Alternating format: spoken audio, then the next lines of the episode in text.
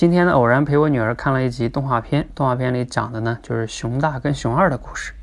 说有一天啊，他们在路上啊碰到了一个陌生人，陌生人呢就给他们糖果，啊又给他们玩具，结果啊熊二没有经住诱惑啊，跟着人家这个陌生人就走了。这熊大呢比较有自制力，后来呢没有跟他走，偷偷的跟在后边。后来呢，最终把这个熊二给救了。当然了，这个动画片结束的时候呢，才发现哈，其实这个陌生人呢是他们幼儿园老师找人假扮的。为什么呢？啊，相信你们也猜出来了，就是要去通过实践的情况下去测试他们到底谁记住了老师教的，对吧？不要拿陌生人的糖果，对吧？不要拿陌生人的玩具啊，不要跟陌生人走，这么一个规则或者道理。熊二肯定就犯了嘛，熊大做的非常好。好，你看哈，其实这个呢小动画片我看完了觉得挺有意思的，就是它体体现了一件事儿是什么呢？叫低成本犯错，什么意思？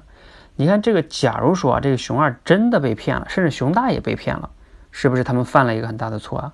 但是为什么是低成本的呀？因为这个陌生人是被假扮的嘛，啊，即使他们真的犯错了，也老师他们也就教育他们一下，啊，这次没有特别严重的后果。但是呢，如果在现实中啊，一个小孩真的被拐卖了。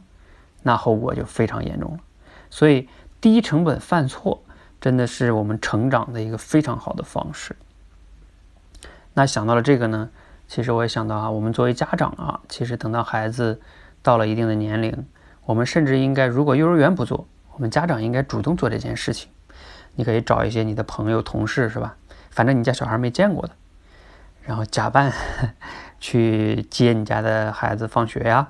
等等等等的哈，去诱拐他一下试试，然后呢，看看他的这种反应啊啊等等等等等等的哈，这个是 对你家孩子长远来看是非常有帮助的。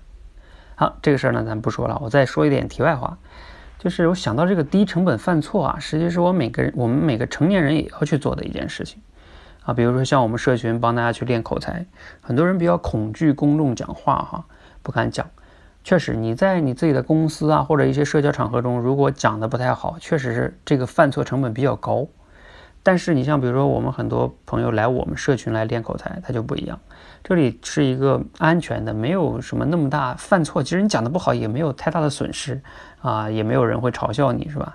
你也不会因此就被淘汰了，等等等等。所以你犯错只是说让人让我们发现你哪里有问题，然后你可以更好的成长。所以我们其实就是提供了这种低成本犯错的训练模式。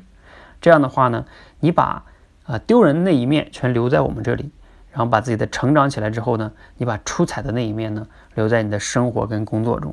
这样的犯错其实是非常值得的一种成长方式啊！我想啊，如果你无论是练口才，还是生活中想去干其他的一些啊成长哈，其实都是可以采取这种低成本犯错的方式。如果别人不给你提供，你可以主动给自己创造这样的机会，啊，我觉得这个理念呢还是非常非常有用的哈，对大家，希望对你有启发，谢谢。